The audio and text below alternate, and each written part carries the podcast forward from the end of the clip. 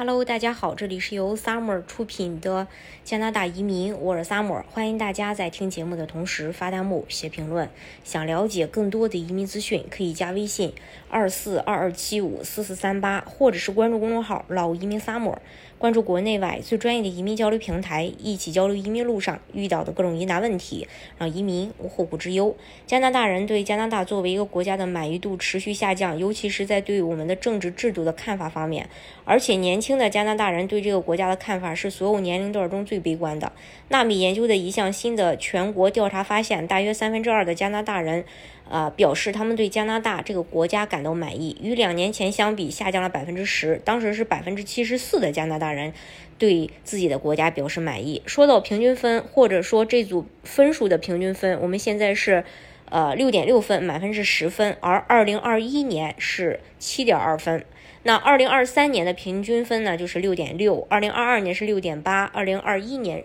平均分是七点二。纳米研究主席尼克纳米说，这个成绩不是特别好。我们看到的基本上是对国家感到满意的加拿大人比例下降或下降。当我们观察三十五岁以下的加拿大人，下降幅度更大，他们的得分降至五点八。考虑到这一点，现在国家成绩单是 C，加拿大人会在满意度方面给加拿大一个 C，但对于三十五岁以下的人来说，C 等级会下降到 D。在政治上，这对少数派自由党来说可能是坏消息，他们在每周选票跟踪方面呈下降趋势。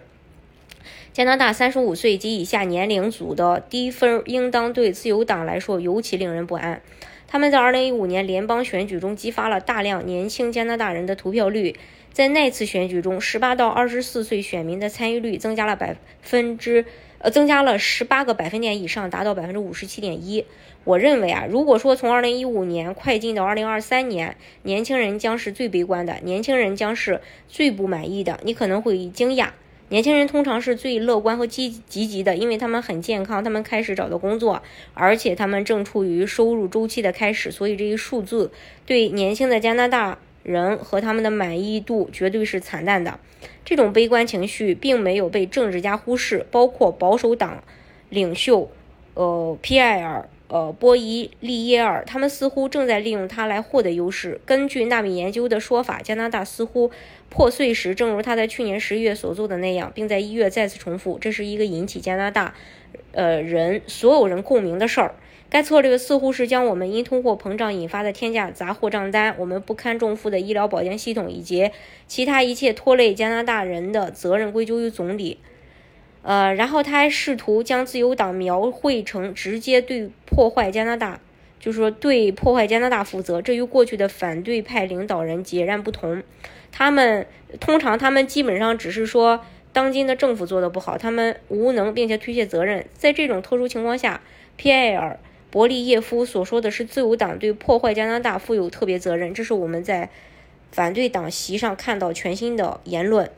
总理呃，贾斯汀特鲁多并没有对皮埃尔·博利耶夫的指控转过脸去。让我们郑重声明，加拿大没有崩溃。他在十二月的一次演讲中说，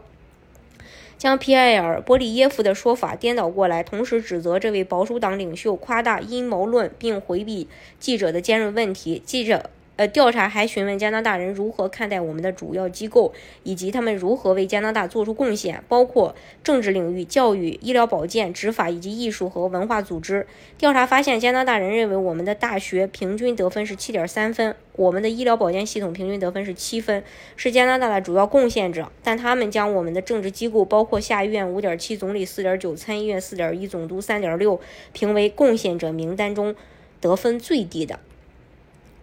嗯，但是呢，加拿大这个依然目前是对新移民欢迎程度啊最好的一个国家之一，这个是毋庸置疑的。这也是为什么这么多每年有这么多人会选择定居加拿大的一个原因之一。呃，大家如果想具体去了解加拿大移民政策的话，可以加微信二四二二七五四四三八，或者是关注公众号“老移民 summer”。关注国内外最专业的移民交流平台，一起交流移民路上遇到的各种疑难问题，让移民无后顾之忧。